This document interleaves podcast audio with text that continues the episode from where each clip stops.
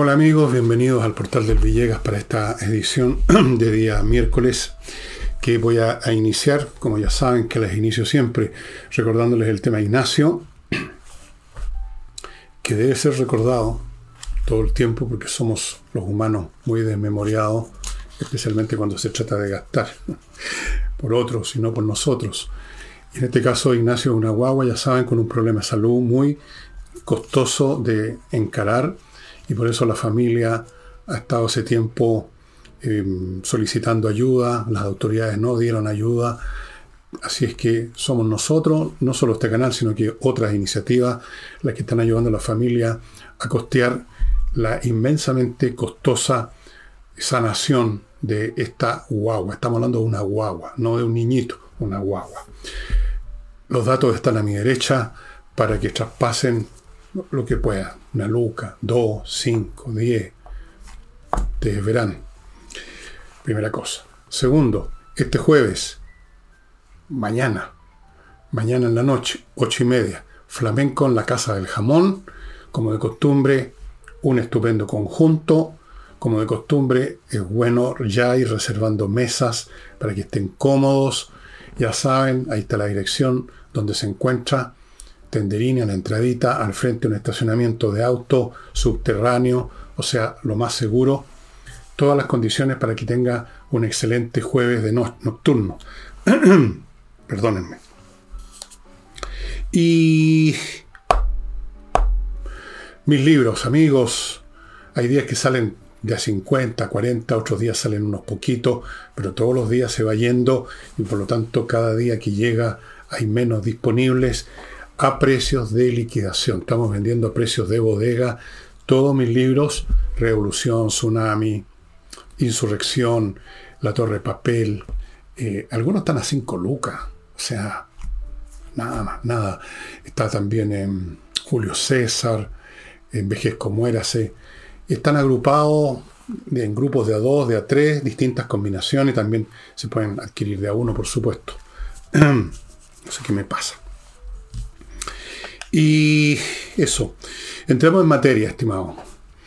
Doña Evelyn Matei, creo yo, persiste en su postura que no solo yo, sino que otros, muchos de ustedes me lo han comentado en el canal de YouTube, en los comentarios.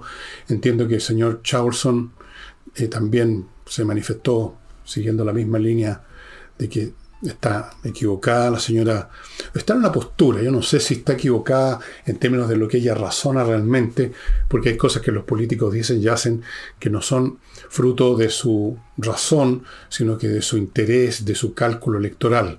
No lo sé, pero el hecho es que doña Evelyn insiste, insiste, y ahora fue más específica, que la propuesta de los expertos es lo óptimo.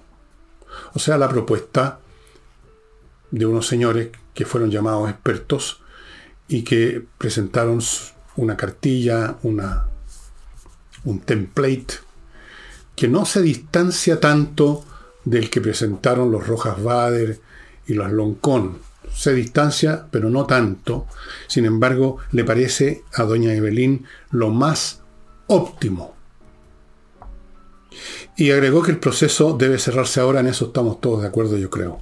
Creo yo dice e insiste que los temas de salud, de seguridad, etcétera, que esos son los temas de verdad. O sea, no son de verdad los temas que se han votado ya en esta nueva proposición constitucional para proteger la libertad de las personas en términos de cómo educar a sus hijos, cómo administrar su dinero ahorrado a lo largo de toda una vida laboral, cómo encarar los temas de salud, etcétera. Eso, o la estructura de política, cuántos años puede gobernar el presidente, si se puede reelegir de inmediato o no, cosas como esas, ¿no son de verdad? ¿Son de mentira? Dijo de luego, estos, que la constitución en general no es un tema que a la gente le importa mucho. Yo no sé qué cifras tiene para decirlo de ese modo. Yo sé que hay gente que está a favor de una nueva constitución, sé que hay gente que quiere rechazar lo que sea que venga que se proponga. Hay gente que hubiera querido mantener la actual constitución. Yo veo varias posturas y todas son posturas que significan que a la gente le importa el asunto, el tema. Le importa. Cuando ella dice que a la gente no le importa, está asumiendo que toda la gente o casi toda la gente no le importa. ¿De dónde sacó esa información la señora Evelyn? Yo no he visto ninguna encuesta que diga no me importa. He visto, repito, rechazo, apruebo, no me gusta, debiera haber sido esta otra, debió seguirse tal, tal o cual. Pero que no les importe. Pero le voy a decir más. No importa si a la gente no le importa un tema, si el tema es importante per se.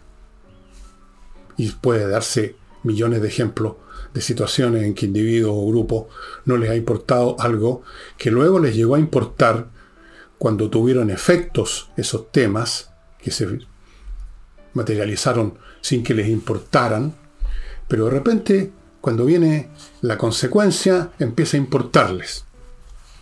La importancia de un tema no depende de la importancia que le da la gente en función o de su ignorancia, o de su abulia, o de su indiferencia, o de su depresión, o de lo que sea. El tema es importante o no es importante per se, y no me imagino un tema más importante que la constitución. Dado cualquiera que esta sea la forma que tome, es fundamental, es la carta fundamental, también se llama así. Entonces no importa que a la señora Evelyn no le importe o que ella crea que no le importa a la gente, cosa que no es cierto. Eh, han habido ocasiones, por supuesto, en la historia nuestra, por ejemplo, la votación presidencial. Mucha gente eh, no le importó, no le importaba. Era el tipo de personas que dicen, me da lo mismo que sea presidente, yo voy a seguir igual, mi vida no va a cambiar. Y resulta que su vida cambió porque como resultado de esa elección se produjeron consecuencias en el plano económico, por ejemplo. Se produjeron consecuencias y se van a producir, que los afectan. Entonces, ahora les importa. Entonces, uno no puede evaluar la importancia de una cuestión sobre la base de los estados de ánimo pasajeros, transitorios, de la gente derivada o de la ignorancia o de la indiferencia o de la razón que sea. Eso es muy, pero muy superficial y irresponsable, señora Evelyn. Una de, las, una de las razones de ser de los políticos, creo yo, no es solo representar la opinión de un grupo de personas que lo eligieron, sino que asumiendo que son un poquito más cultivados, un poquito más alerta, un poquito más listo, un poquito más conocedores, van a funcionar también para procesar las cosas y no simplemente reflejar estados de ánimo. Y llegado al caso incluso van a tomar una función pedagógica, equivocada o no, pero van a intentar convencer, explicar, demostrar y no simplemente decir, no, si a la gente en este momento no le importa, por lo tanto a mí tampoco me importa, preocupémonos de los temas de la cotidianeidad. Em, dijo que cerrar este tema simplemente aceptando la propuesta de los expertos. Y yo me pregunto, dicho sea paso, entre paréntesis, ¿de dónde le vino esta, esta, este interés, este encanto con la propuesta de los expertos? No, me parece que se haya sido su postura hace unas semanas o meses atrás. ¿Qué, cuál es la gracia de la propuesta de los expertos? ¿Quién, qué convenció a la señora Evelyn Matei de esto? Me, me lo pregunto, no tengo idea. Voy a tratar de averiguarlo. Me gustaría que me lo explicara ella misma. Ella conoce, tiene mi número, podría llamarme y decirme, esta es la razón, y si la encuentro valedera, la voy a explicar. Yo no tengo problema con aceptar las, buenas razones. Dijo que cerrar este tema, aceptando la propuesta de los expertos, cosa que no va a ocurrir de todas maneras, traería estabilidad al país. Y aquí es otro tema que hay que examinar un poco. ¿Por qué cree ella que traería estabilidad? La estabilidad, por un hecho automático que ya no va a haber otra elección constitucional, otro proceso, eso no es estabilidad, eso es fin de un proceso. Estabilidad es que la estructura política disminuye el grado de conflicto que ahora tiene, se producen ciertos consensos operativos, protocolares de cómo funcionar. Pero eso depende precisamente de la naturaleza de la constitución, pues señora Evelyn. Si usted estudia la historia constitucional de Chile del siglo XIX, donde hubo una serie de constituciones, me acuerdo unas cuatro o cinco más o menos, usted verá, usted verá si estudia historia, si estudia buenos historiadores, que cada vez que una constitución era mala o era incompleta o dejaba espacios al conflicto, se producía un conflicto que tomó varias veces la forma de guerra civil de distintos en distintos grados, hubo guerras civiles más grandes que otras, pero hubo conflicto, hubo balazos, digamos. Entonces, y eso depende de la naturaleza de la constitución. La estabilidad no la da el terminar un proceso, sino que al revés, la estabilidad se verá después en función de qué es lo que estableció ese proceso, qué es lo que dejó sentado o fundamentado ese proceso. La estabilidad de un edificio no se determina por el día en que, se, en que los trabajadores hacen el, asado de tijerales porque se terminó la obra. La estabilidad tiene que ver con la naturaleza del cálculo de ingeniería del edificio. Pregúntenle a la gente en Viña del Mar si se aseguró la estabilidad del edificio, sé que están en Concón cuando el día que terminó la construcción. Es increíble, tienen que explicar cosas tan obvias. Y, como yo sé que Evelyn Matei es una persona inteligente, incluso toca el piano, dicen. Yo me imagino que aquí detrás de esto no hay verdaderamente un análisis bastante obvio como este que estoy haciendo yo, sino que hay cálculos políticos que me gustaría conocer. ¿Por qué no me llama Evelyn? Eh, nos conocemos, yo le tengo estimación. Yo no sé si usted me estima a mí ahora o no, pero me podría contar. Y yo me gustaría conocer sus razones para estas posturas novedosa que usted está expresando. La estabilidad depende del articulado de la Constitución, pues. No depende que se terminó de crear la Constitución. Amigos, termine este año aprendiendo inglés, así es que hágase parte del nuevo paquete que está ofreciendo entreninglés.com, que consiste en 24 clases más 4 clases de conversación, todo por 418 mil pesos una muy buena oportunidad para aprender inglés de una vez por todas. Continúo con Torch, las linternas súper potentes que les he mostrado muchas veces, resistentes al agua, resistentes a las caídas, con la energía propia que usted recarga enchufando una unidad USB al computador o a la corriente y francamente se las he mostrado tantas veces que no se las voy a mostrar hoy día de nuevo, pero usted solamente encuentra estas fantásticas linternas de todos los tamaños, porte con una potencia lumínica increíble en Torch. Y continúo con, y termino en este bloque con Fastmark, eh, que entrega el servicio de carga internacional para empresas, para personas, aéreo o marítimo desde Estados Unidos a Chile en las mejores condiciones. Continúo con, con temas constitucional y ya que estamos en eso, el Consejo aprobó limitar la reelección presidencial a dos periodos que no pueden ser consecutivos. Boris no podría ser candidato en esta oportunidad. El, lapso de gobernabilidad, o sea, de gobierno, la duración del cargo sería cuatro años. Lo de la duración ha sido tema de discusiones. Algunos quieren cinco, otros quieren seis, que les parece corto, que seis es muy largo. Yo creo que no tiene sentido hablar de un periodo corto o largo. Lo que se hace corto o largo, interminable o muy breve, depende de la gestión, ¿no? Un mal gobierno se le hace largo a uno cuando lleva cuatro semanas o cuatro meses nomás. Así es que, bien. ¿Y qué más tenemos en el, campo inconstitucional? Eh, déjenme ver van a perdonar que de repente me, me tome mi tiempo, pero hubo un problema aquí técnico que me desconchifló completamente. Eh,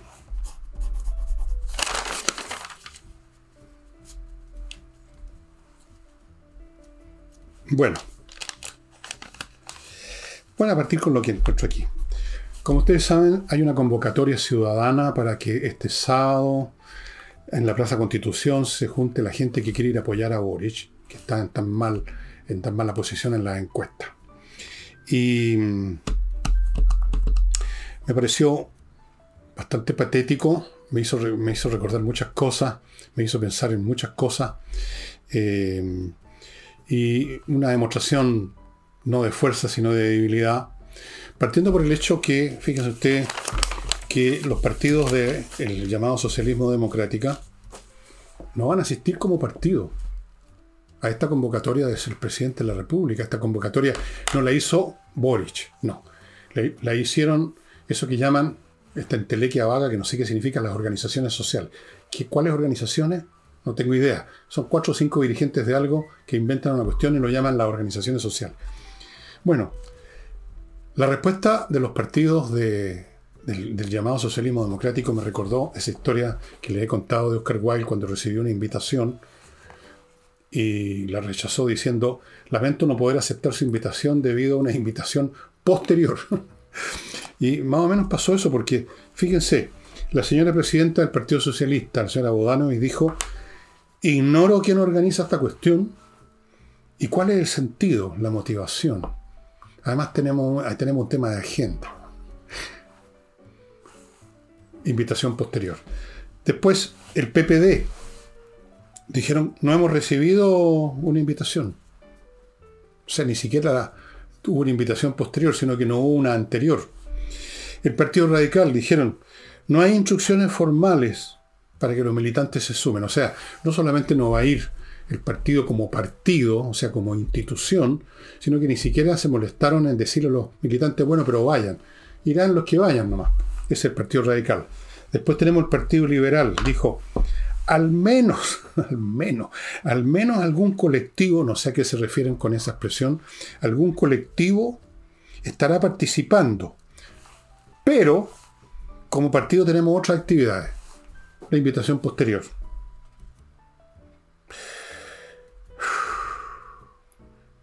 Me recordó, me recordó esto, estimados amigos,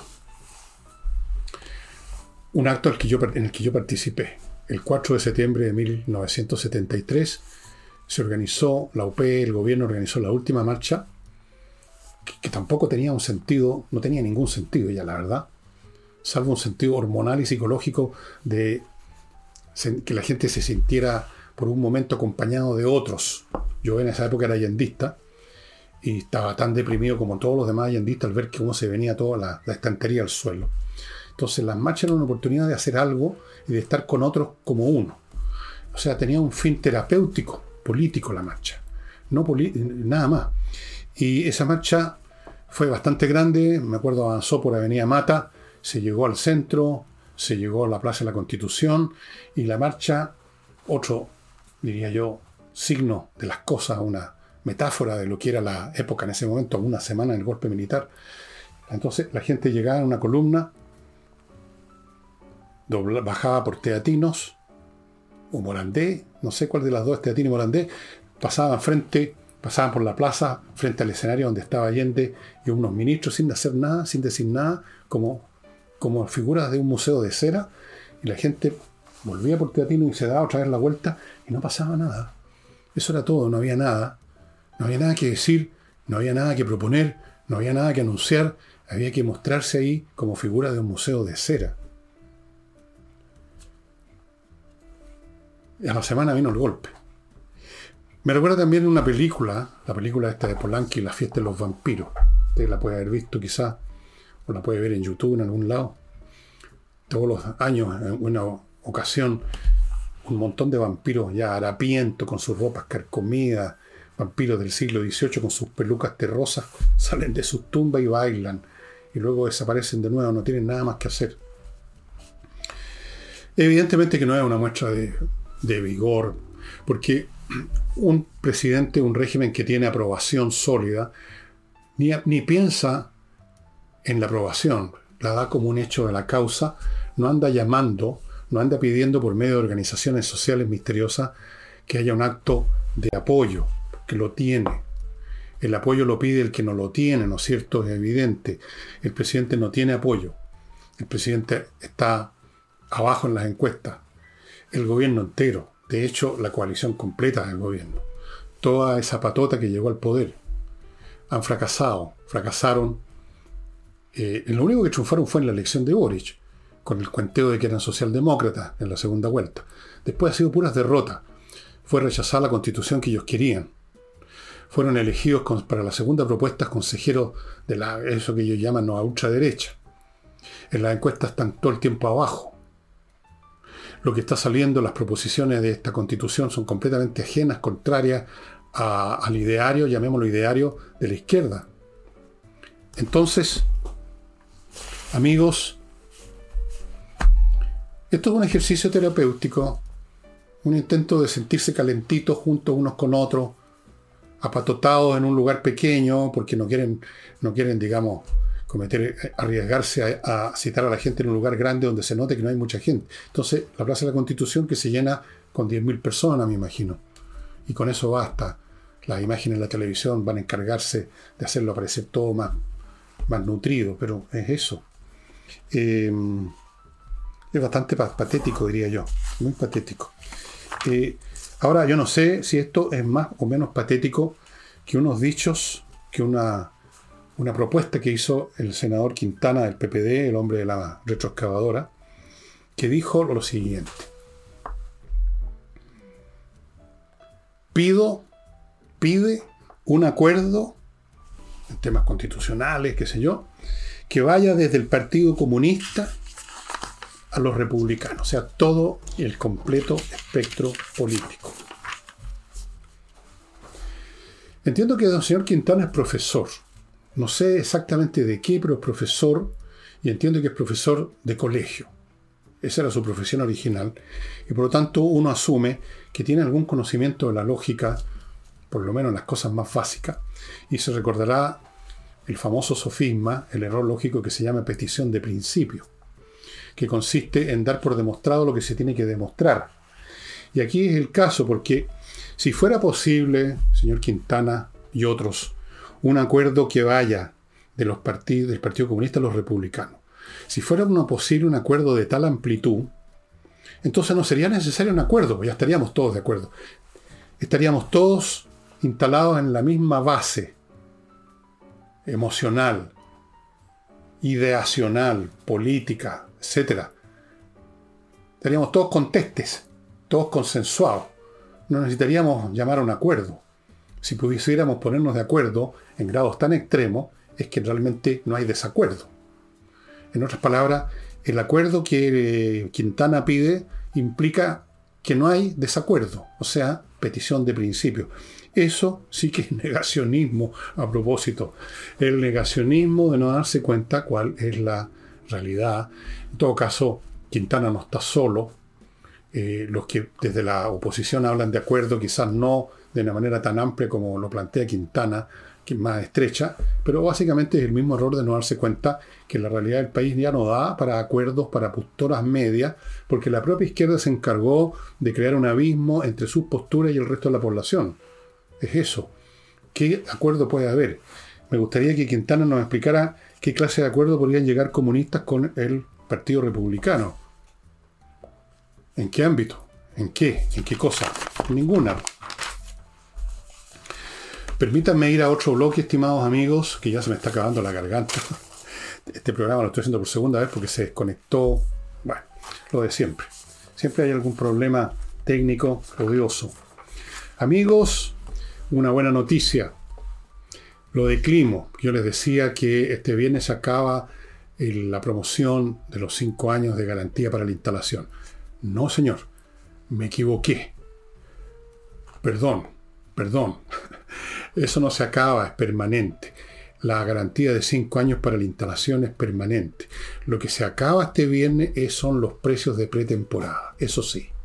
Así que si usted quiere aprovechar esta mantención por cinco años, y toda la calidad de estos equipos que ha sido premiado varias veces, esta empresa dos veces, rape, llame ya a mi climo para aprovechar esta promoción y tener la mejor climatización.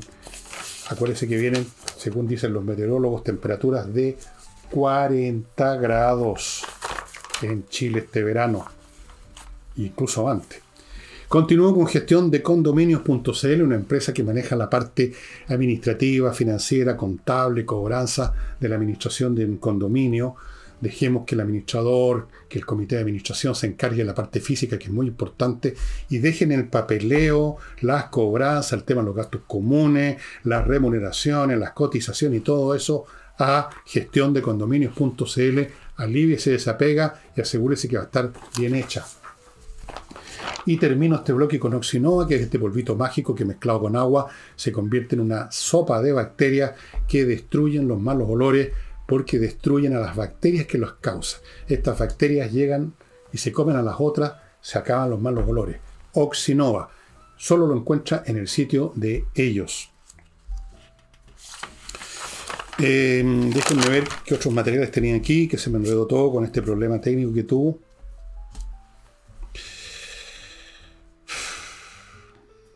Bueno, eh, la convocatoria ciudadana de las organizaciones sociales tiene un elemento, como ya les conté, de, terapia política para sentir que no están solos, para sentirse otra vez acompañados. Y tiene elementos de este espíritu que yo he llamado muy prevalente en la izquierda, que es el pensamiento mágico primitivo creer de que uno puede manipular la realidad haciendo ciertos signos, gestos, unos saltos, eh, usando ciertas invocaciones. Y tal vez una marcha es una especie de un montón de invocaciones y de saltos y de signos.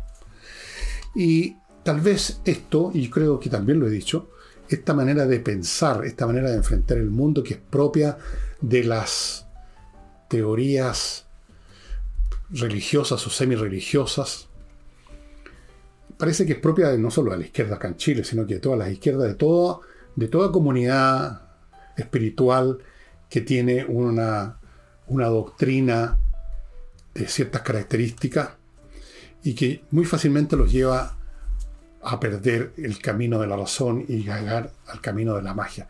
les voy a poner un ejemplo que se está produciendo ahora, que es bastante divertido en Argentina. Fíjense ustedes, estimados amigos, no me lo van a creer. ¿eh? La presidenta, o la que dirige, no sé si se llama presidenta ya en Argentina, el Banco Central Argentino. No sé si está todavía a cargo o no. Entre paréntesis, metió en pega del Banco Central a toda su familia, a toda la parentela, con buenos sueldos, por supuesto. Nepotismo clásico. Pero fuera de eso, el Banco Central contrató a una numeróloga. ¿What? O sea, una persona que cuenta el cuento de que con los números, por ejemplo, el número de su celular, el número de su carnet de identidad, el número de la calle donde vive, eh, los centímetros que usted tiene de estatura o lo que sea, esos números tienen importancia, más allá de su expresión de una magnitud. Tienen una importancia mística. Yo no sé exactamente qué hace con los números de las personas, qué haría con el número de mi celular. Pero el hecho es que, como no faltan los hueones, perdón la expresión, ha tenido muchos clientes y uno de esos clientes fue el Banco Central. Entonces, eh, por aquí tengo anotados los detalles porque son muy divertidos. Entonces la contrataron y ella le hacía coaching a montones de funcionarios, no sé si a la propia presidenta en una de esas. Coaching. ¿Qué es lo que es eso? Bueno, yo vi una foto de esta numeróloga, bastante, bastante potable, digámoslo así, como mujer bella, atractiva. Podía haber hecho algo más interesante que el coaching, pero en fin, eso es lo que hizo, le pagaron por eso. Lo demás no tengo idea. Y numerología. O sea, sería como que aquí, y en una de esas la va a hacer, como que aquí el presidente de la República, señor Boris, contratara a Yolanda Sultana. No sé si vive Yolanda Sultana, espero que sí, una buena persona o ¿cómo se llama un fulano que saca las cartas? Hay un tipo que así tenía un programa de tarot en la televisión. En una de esas podría ser él. Se está llegando a eso, a las invocaciones, a la numerología, a tirar las cartas del tarot. Por Dios. En fin, en fin, ¿qué se le va a hacer? Em, cosas serias ahora. Em, como ustedes saben, en algún momento el presidente Piñera no hace mucho dijo que él había sufrido un intento de golpe de Estado no tradicional, así lo llamó. E inmediatamente saltó a la palestra, creo que el presidente Boris, a decirle que los golpes, vino a darle clase, porque también es, magíster en alguna cosa, Boris, eh, vino a darle clase que los golpes de Estado los producen instituciones, las Fuerzas Armadas, alguna. Sí, claro, por supuesto, las Fuerzas Armadas han sido protagonistas de golpes en todas partes, incluyendo Chile. Pero también hay otros golpes, hay otras situaciones. Y Aparece, apareció don Sergio Mico, que ustedes recordarán que presidió el Instituto Nacional de Derechos Humanos y que vio en vivo y en directo y sufrió en carne propia y, estuvo ahí en medio de eso que llaman el estallido social, que fue una insurrección organizada, con elementos que se agregaron, pero en su columna central, una insurrección como lo demuestro en mi libro. Y uno de los capítulos de esa insurrección el capítulo final posiblemente era precisamente echar abajo la presidencia de, Piñera. Y Sergio Mico dice que sí, porque a él le pidieron precisamente, y, como él se negó, se convirtió en un hereje, en un apóstata, en alguien, en un maldito, entró a las listas negras de la izquierda, le pidieron que hiciera su parte en este epílogo, en este capítulo final, diciendo que el gobierno tenía cientos de personas torturadas o cosas como esa, él se negó porque era mentira, y bueno, entonces él respaldó a Piñera que efectivamente eh, hubo un intento de golpe de Estado no tradicional. Y luego Mico razonó, porque Mico razona, que no es necesario que sea una institución como las Fuerzas Armadas, por ejemplo, las que lleven a cabo un golpe de Estado, y recordó un hecho histórico que muchos de ustedes quizás ignoren o se les olvidó, y es el siguiente. En 1922, en Alemania, Adolf Hitler con su pandilla de nazis, que eran muy pocos, 2.000 personas más o menos, no eran ninguna institución del Estado, no eran nada, eran un grupito que todavía era mirado bastante a huevo, e hicieron un desfile, aprovechando incluso la presencia de un general alemán de la Primera Guerra Mundial, Hindenburg, que era muy prestigiado, y lo hicieron marchar. Eh, y la idea era echar abajo el gobierno del de, eh, Estado donde hizo esta acción y no eran una institución. Hoy en día, en los tiempos modernos, los golpes de Estado, el echar abajo un gobierno, si quieren no lo llaman golpe de Estado por si les suena muy militar eso, llámenlo lo que sea, se puede llevar a cabo de manera muy diferente porque tenemos masas de gente ahora que usted puede coordinar. Vivimos en sociedades de masa que usted puede coordinar con los celulares, que usted puede organizar de mil maneras con Internet, que, tienen, digamos, que se sienten más envalentonadas, que se sienten con más derechos. Las masas de hoy en día son muy distintas a las masas del siglo XIX. Entonces aquí puede haber una intentona de echar abajo un gobierno con la presencia de la gente. De hecho, hay gobiernos que han sido echados abajo por la mera presencia de grandes multitudes. Por ejemplo, el gobierno del Shah de Irán. Hubo revueltas en las calles. No era una institución, era gente que salía por supuesto los intentaron reprimir, hubo muertos, pero era la gente, ciudadanos iraníes común y corriente que echaron abajo el régimen del Shah de Irán. Fue gente común y corriente, en lo principal, la que echó abajo el régimen de Ceausescu con Rumania. Claro que se puede. Claro que pueden haber golpes de Estado o echar abajo gobierno, si les parece mejor, sin necesidad de que esté interviniendo las fuerzas militares. De hecho, el propio gobierno llamó literalmente golpe de Estado lo que pasó en Perú, cuando el presidente peruano trató de disolver el Congreso y el Congreso lo disolvió a él. Aquí se habló de que era un golpe de Estado. Y no hubo, bueno, hubo una institución, pero no hubo Fuerzas Armadas, por ejemplo. En otros casos ha habido gente en las calles. En otro caso aquí, en Chile, pretendían que, el Instituto Nacional de Derechos Humanos inventara un cuento y luego llevara una multitud de energúmenos a la moneda. ¿eh? No sé qué habrían hecho en la moneda, qué habría pasado en la moneda. No sé. Así es que esto prueba, es una prueba más de lo que yo dije al día subsiguiente de que empezaron los despelotes del año 19, cuando dije en un programa que está, usted lo puede ver en YouTube, está abajito en una fila de programas, los más vistos están abajo en una segunda fila y el más visto de todo es este en que hablo, señores, digo, esto es una insurrección. Lo dije a los dos días, por supuesto, y después escribir el libro, etc. Y poco a poco se ha ido manifestando que así y otra gente se ha ido dando cuenta. Piñera estaba ahí al medio, en primera fila, obviamente que sabe bastante bien qué pasó, él mismo en un momento dado, ¿se acuerdan ustedes? Habló en televisión, dijo, hay un enemigo implacable que quiere echar abajo todo. Después de eso se olvidó, se rieron de él, pero eso fue lo que fue. Ahí está. Ahora Mico lo viene a decir y Mico no es precisamente un ultraderechista. Eh, Mico entiendo que es demócrata cristiano. Vamos ahora a, a otro bloque rápido, amigos. Compreoro.com. Ya saben, el lugar donde usted puede comprar oro y plata en lingotes para tener una estupenda seguridad financiera, porque el oro y la plata no pierden nunca valor, todo lo contrario. Usted lo puede llevar donde quiera y siempre va a haber gente interesada en comprarlo. Oro y plata en compreoro.com. Lingotes de casi 100% de pureza en tanto en oro como plata, certificados por la Universidad Católica. Continúo con Tienda Ancestral, una empresa que está en el sur de Chile, en Frutillar. Maestros con muchos años de experiencia haciendo hermosísimos eh, elementos como pantalla de lámpara, decoración, unos pájaros preciosos con fibras naturales todos con un 40% de descuento todavía, me parece que está vigente ese descuento, averígüenlo. Entre a tiendaancestral.cl, averigua los precios, vea los hermosos productos y sepa que ellos distribuyen a todo Chile. Tienda Ancestral. Y termino este bloque con kmmillas.cl, donde le van a comprar las millas que usted acumuló en sus vuelos, que no va a usar, que no está usando y que en cualquier momento desaparecen. Y por lo tanto lo, vale, lo que más inteligente es convertirlas en plata, ¿no es cierto? Bueno, como ustedes saben, Bárbara Figueroa era embajadora en Buenos Aires, en Argentina. Renunció al cargo para ser ahora secretaria general del Partido Comunista.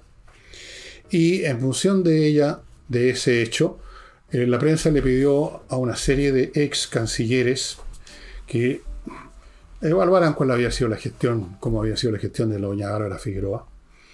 Y todos dijeron con distintas palabras que lo había hecho muy bien.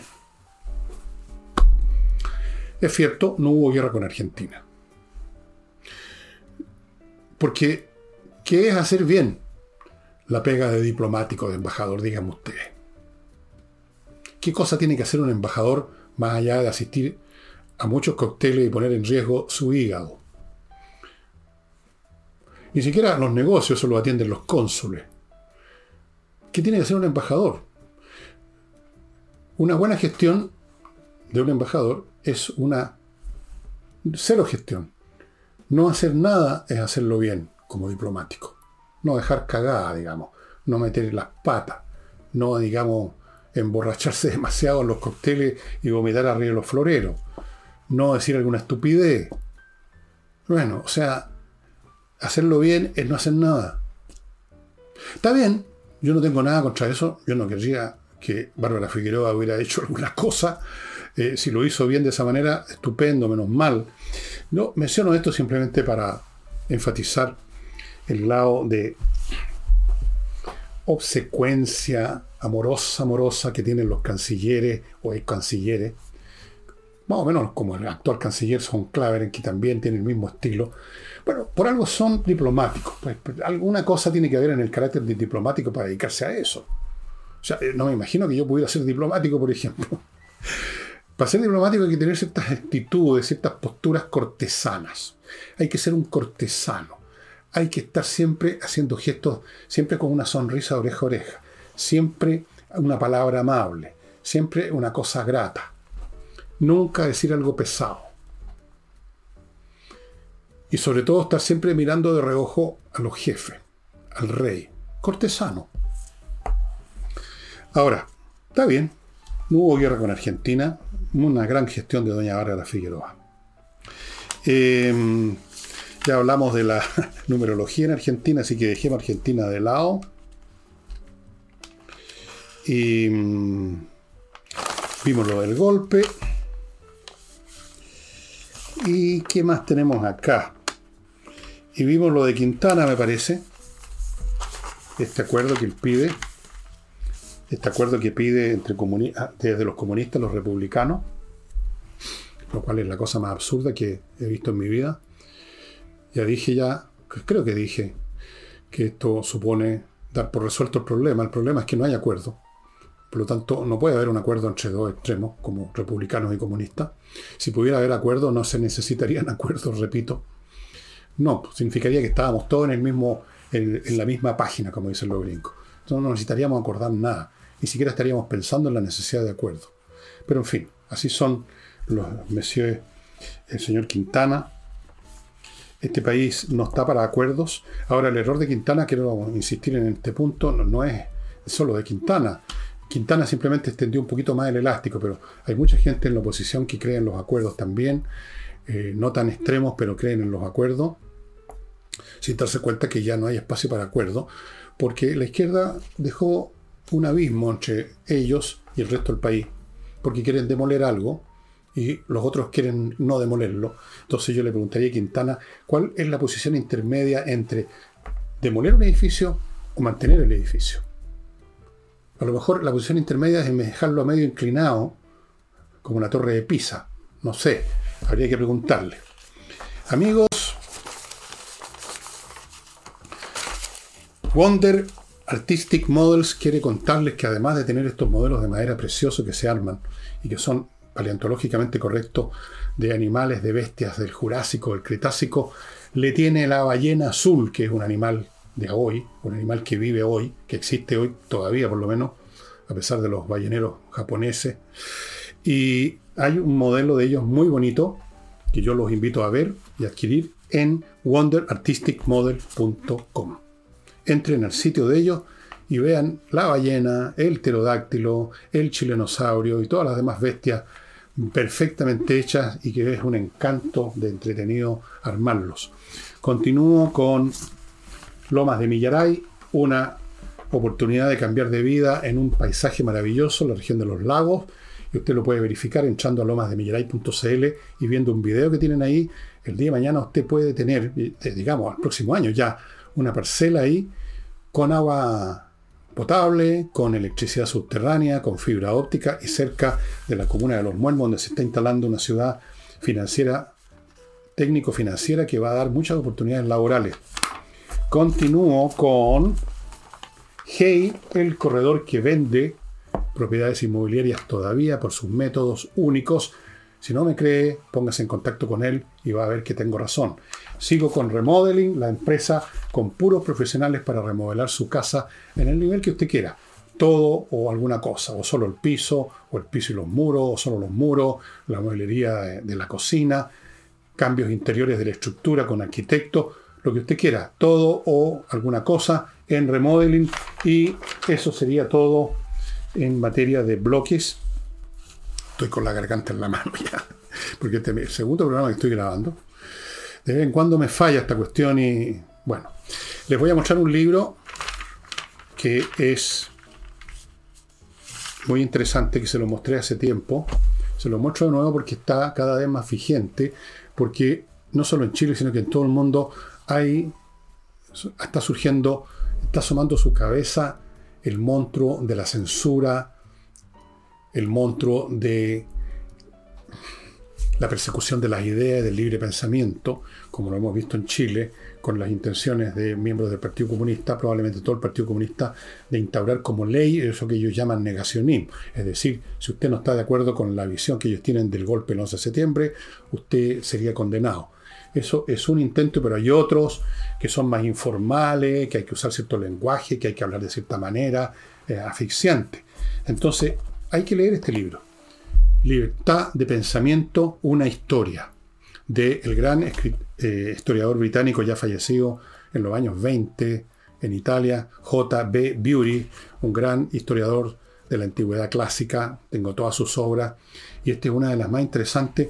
El hombre aquí nos cuenta cuán difícil es el crecimiento, el desarrollo y la conservación de la libertad de pensamiento. Y aquí da algunas razones que yo se las quiero leer así al voleo. Dice, eh, aquí dice, el cerebro promedio es naturalmente perezoso y tiende a seguir la línea de menor resistencia, el camino más fácil. El mundo mental del hombre ordinario consiste en creencias que ha aceptado sin preguntarse y a las cuales está firmemente asociado. Instintivamente sostila cualquier cosa que pudiera alterar el orden establecido de su mundo familiar. Una idea nueva inconsistente con alguna de las creencias que tiene significa por necesidad rearticular su mente. Y este es un proceso laborioso requiriendo una penosa, un penoso gasto de energía cerebral. Para él y sus compañeros, sus iguales, digamos mejor, que forman la vasta mayoría del género humano, las ideas nuevas y las opiniones que echan, arrojan alguna duda en las creencias establecidas y en las instituciones parecen el mal en sí. Y luego más adelante, en la página 16, que aquí marqué, dice, la gente de todos los, a la gente de todos los tiempos se les ha ordenado o se ha esperado de ellas o se las ha invitado a aceptar una sola autoridad. La autoridad, por ejemplo, de la opinión pública o la autoridad de la iglesia o de un libro sagrado, doctrinas que no han sido probadas y no es posible probar. La mayoría de las creencias acerca de la naturaleza y del hombre que no han sido basadas en la observación científica han servido directo e indirectamente a las religiones y a, las, a los intereses religiosos y sociales, y de aquí que hayan sido protegidos por la fuerza contra la crítica de las personas que tienen el inconveniente hábito de usar su razón. Es la razón por la cual yo hago un humilde esfuerzo en cada programa, como ustedes pueden ver, casi el, el estilo con que los hago, de examinar los dichos de las personas que son protagonistas políticos en Chile, examinar qué están diciendo, cuál es el grado de sustancia lógica de lo que dicen, cuál es el grado de verdad o de mentira, cuál es la coherencia interna de sus frases, de sus posturas. Porque si uno no hace ese esfuerzo, amigos, si uno se deja llevar por la flojera que es natural y que también forma parte de mí, si uno simplemente acepta lo que están diciendo, aceptan esas frases hechas, especialmente las que suenan bien, las que salen casi, salen casi en tonos líricos, uno es engañado, uno es llevado de la nariz a cualquier cosa. Yo diría que Chile en este momento ha sido llevado de la nariz a muchas estupideces por flojera mental. Y el, ejemplo más claro y más grande es precisamente el que yo explico con detalle en mi libro Insurrección todos los elementos que estaban a la vista y bastaba pensar un poco, bastaba pensar un poco, examinar cómo había ocurrido todo para darse cuenta que esto era una acción organizada.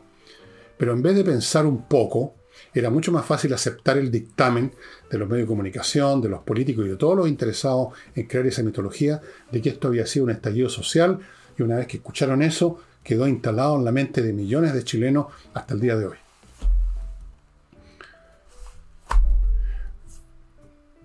El pensamiento, la libertad de pensamiento, la razón, está siempre bajo asalto, bajo ataque, y hay tiempos donde este bajo asalto y bajo ataque es más feroz, como fue por ejemplo la época del nazismo en Alemania, y ya ven ustedes, un país culto y desarrollado como Alemania, aún así millones de alemanes cayeron en eso, lo cual demuestra que frágil es la, la libertad de pensamiento, qué frágil es el pensamiento, qué difícil es pensar y qué difícil es que los demás lo dejen pensar a uno, o sea que haya libertad de pensamiento.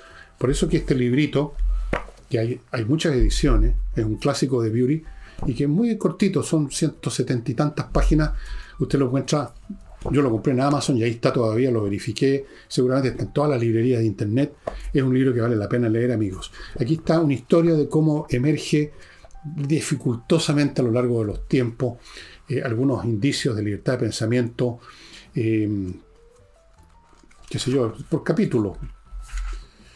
El Renacimiento y la Reforma, aquí ya se superó la Edad Media, la, tolerancia religiosa que se más o menos empezó a establecerse con la paz de Westfalia al terminar la guerra de los 30 años, el crecimiento del racionalismo en el siglo XVII y XVIII, en fin, muy interesante amigo, yo creo que es el tipo de libros que hay que leer hoy en día. y eso sería todo, espero que hoy no haya ningún problema en este computador. Y nos estamos viendo mañana con Nicole Rodríguez, que vuelve con nosotros. Ya ha superado todas las diligencias que eran inevitables que tenía que hacer y ya va a estar con nosotros. Chao, chao.